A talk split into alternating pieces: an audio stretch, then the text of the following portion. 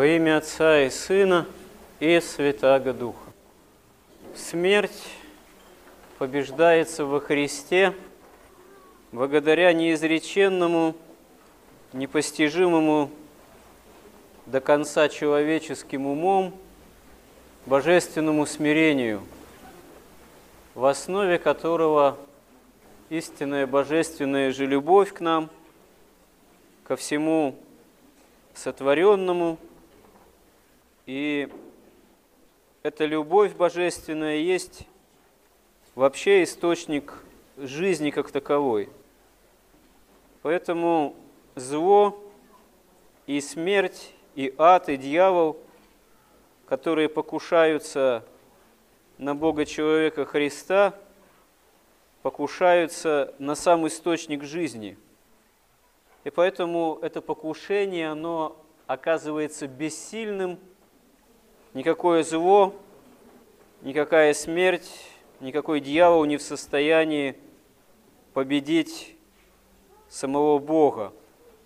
Но одновременно с этим цена этого действительно кровь Христова, которая стекает с крестного древа, и это не что-то абстрактное, до этого не могла бы додуматься никакая философская система. Это совершеннейшая реальность, и это реальность, которая имеет жертвенный богочеловеческий характер. Святые отцы обращают наше внимание на то, что зло, дьявол и те, кто последует ему, а следуют, в общем-то, злой воле фарисеи, книжники, члены Синедриона. И Понтий Пилат тоже подчиняется этому, хотя пытается какое-то сопротивление оказывать, потому что ну, тот же Понтий Пилат, он таки представитель римского протектората и римского права. Но и он это правовое, если можно так выразиться, понимание все равно сдает страху человеческому, перед кесарем и перед беснующейся толпой израильтян, которые кричат «распни, распни его о Христе». Зло не просто покушается на Бога человека Христа, оно желает это все осуществить таким максимально изощренным, циничным подлым образом желает унизить Христа до последней степени. Почему, собственно говоря, и избирается, и наличествует, и преследуется целью именно применительно ко Христу такая казнь, как распятие.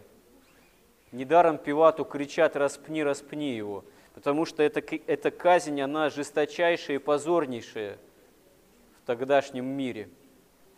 Почему даже сами иудеи заставляют Христа нести свой крест? Потому что крестное древо вызывает у самих соплеменников Христа омерзение. Они считают его нечистым именно потому, что это орудие позорнейшей казни. Они таким образом унижают собственного Мессию тем, что он должен нести это крестное древо. И то, что распинают его вместе с разбойниками, как говорят святые отцы, это и потому, что пророчество древнее исполняется, и разбойники вменен. Но это еще тоже уничижение Мессии – царя Израилева, что он не заведен свой смертный час до положения разбойников. Но здесь, при всем вот этом уничижении Мессии и при всем том, что сам Бога-человек этому подчиняется безропотно, с великим смирением и терпением, будучи поругаем, избиваем, претерпевая издевательства – терновый венец, саму эту казнь и то, что он разделяет эту крестную смерть вообще с разбойниками, здесь является сила Божия. Позорное вот это древо крестное становится символом животворящей победы над смертью. И даже с разбойниками вменение не удается, так как хотелось бы дьяволу и распинающим Христа. Один из разбойников, как мы знаем, первым входит в рай за свое покаяние. Даже здесь сила Божия являет такое чудо, чудо божественной любви, чудо божественного промысла, что вот это вменение с разбойниками оказывается спасительным для одного из разбойников. Даже не просто спасительным, а символически спасительным. Ведь действительно разбойник первым из людей входит в рай. Господь об этом свидетельствует с креста же. И вот сила Божия, которая, то, что казалось бы с точки зрения человеческой,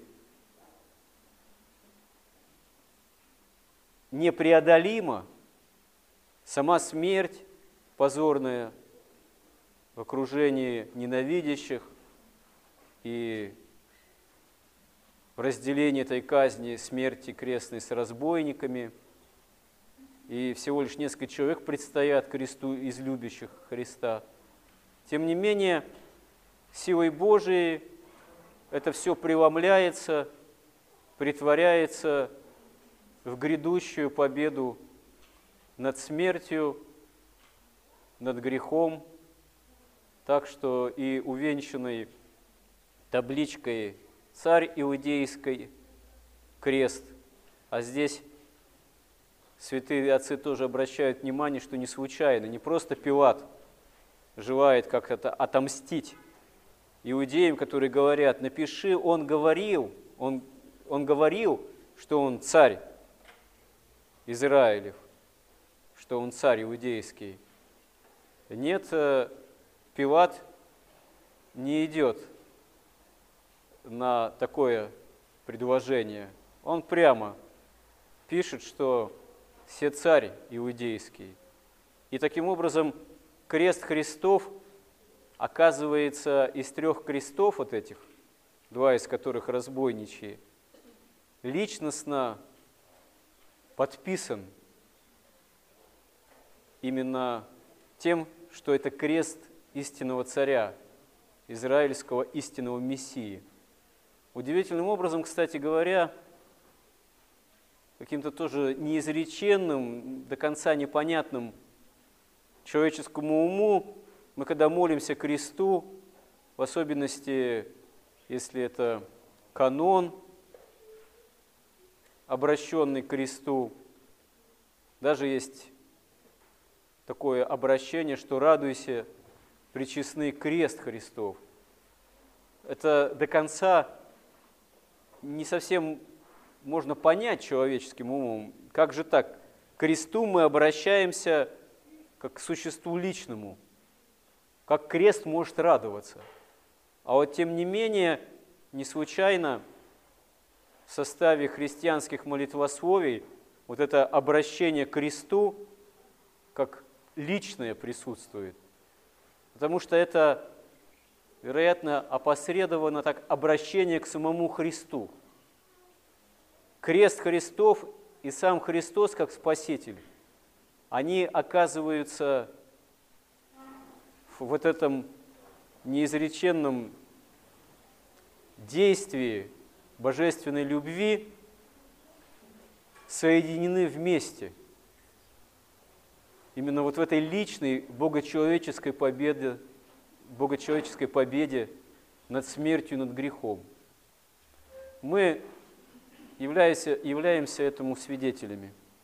Должны являться этому свидетелями не только по причине воспоминаемых событий, а они прославление креста, воспоминаются не только в конкретные дни года великопостного, предпраздничного пасхального цикла, но и ежедневно, и еженедельно, и каждый воскресный день, это еженедельная Пасха, и в течение недели есть дни, когда мы прославляем прямо крест Христов, и когда воспоминаются события, связанные и с Голгофой, и с крестной смертью Спасителя. Но дело даже не в этом – что мы богослужебно имеем возможность регулярно, часто, постоянно прославлять. А дело в том, что сама задача жизни нашей земной, христианской, должна быть именно свидетельством о истинности крестной жертвы Христа, о истинности Его воскресения. Да, смерть, она не может не устрашать человека. И как говорят святые тоже, в частности святитель Иоанн Златоуст, Господь даровал человеку нам боязнь смерти тоже не случайно. Конечно, она еще и связана с грехопадением, с греховной поврежденностью вообще человека, который наследуется нами от Адама и Евы еще. Но Господь еще страх смертный, как вообще страх перед смертью как таковой, даровал потому, чтобы человек не стремился к такому самоубийственному образу жизни, к самоубийству в собственном смысле, чтобы и осуществлял свою земную жизнь, взыскании Царства Небесного и жизни вечной. Но одновременно с этим христианину не пристало бояться смерти – ужасаться как чего-то непреодолимого и вообще полагающему всему предел и конец. Нет, потому что недаром апостол говорит, что для меня смерть, смерть приобретение. Желаю разрешиться и быть со Христом. Апостол говорит так, потому что дерзает говорить так, потому что вся его жизнь действительно посвящена Христу земная в проповеди о Христе воскресшем. Но свидетельство о Христе воскресшем – это апостольская задача для жизни каждого из нас, независимо от того, как она сложилась, как она складывается, э, сколько в ней проблем или скорбей, или сколько дров, можно сказать, наломано неправильными поступками или, скажем так, в свое время – не следованию правде Божией, не желанию исполнять заповеди евангельские или даже порой незнанием о их существовании. Но теперь, когда нам известно, что такое евангельские заповеди, мы должны не бояться учиться им следовать, потому что это не просто какой-то нравственный закон, что такое хорошо и что такое плохо, данные данные в Евангелии, а это, собственно говоря, необходимые условия для наследования жизни вечной, для победы во Христе над смертью, каждый из нас, который должен усвоить самой жизнью нашей. И действительно цена этого причистая кровь Христова – и мы должны это осознавать, стараться нашу даже такую каждодневную жизнь, обыденную, бытовую, строить, не забывая об этом, имея в этом смысле страх Божий. Страх Божий не как страх перед конечностью нашего земного существования, потому что все равно впереди у всех у нас вечность, а имея страх Божий, как страх перед грехом, который, который мешает встрече благой с Богом в перспективе вечности. А грех и страсти с помощью Божией, поэтому должны в нашей жизни побеждаться. Для этого мы должны усилия веры прилагать. Именно потому, что уже победа над смертью во Христе осуществлена, несмотря на то, что мы видим в Евангелии, как все силы зла ополчились на Христа, с особой силой ополчились, с особым, можно сказать, изощренным, таким даже цинизмом. Но любовь и смирение Христа, божественные, это все побеждают. Побеждают не тем, что Он испепелил там своих врагов вот, своим воскресением, нет, а даже воскреснув, Он смиренно являлся тем, кто Его любит. И мы, имея веру, это понимаем, знаем, должны это чувствовать, что оружие, на самом деле истинное Христово против всякого зла, это на самом деле дух мирный. И очень часто мы сталкиваемся с проявлением зла, обращенным к нам. И часто можно на исповеди слышать, что вот у меня такие проблемы с самыми близкими людьми порой, которые ополчились, э, с которыми несогласие, с которыми какое-то зло проявляют совершенно неожиданным образом. И часто недоумение такое в нас. Как же быть? Как с этим бороться? Вот мы ссоримся, не находим, не находим понимания. Ну, отвечать злом на зло, непониманием на непонимание, руганью на ругань и так далее. Это действительно не по-христиански, по той простой причине, что зло таким образом не побеждается. А вот если стремиться иметь мирный дух, то и зло может быть побеждено. Пусть не всегда в этой жизни все можно вот так вот управить, как хотелось бы, но, по крайней мере, в перспективе вечности, если в нашем сердце никакого зла, а именно дух мирен будет обретаться, тогда эта истина будет залогом спасения во Христе за нас, претерпевшим крестную смерть и воскресшим, и даровавшим нам возможность совоскресения. Господи, помоги нам во всем этом. Аминь.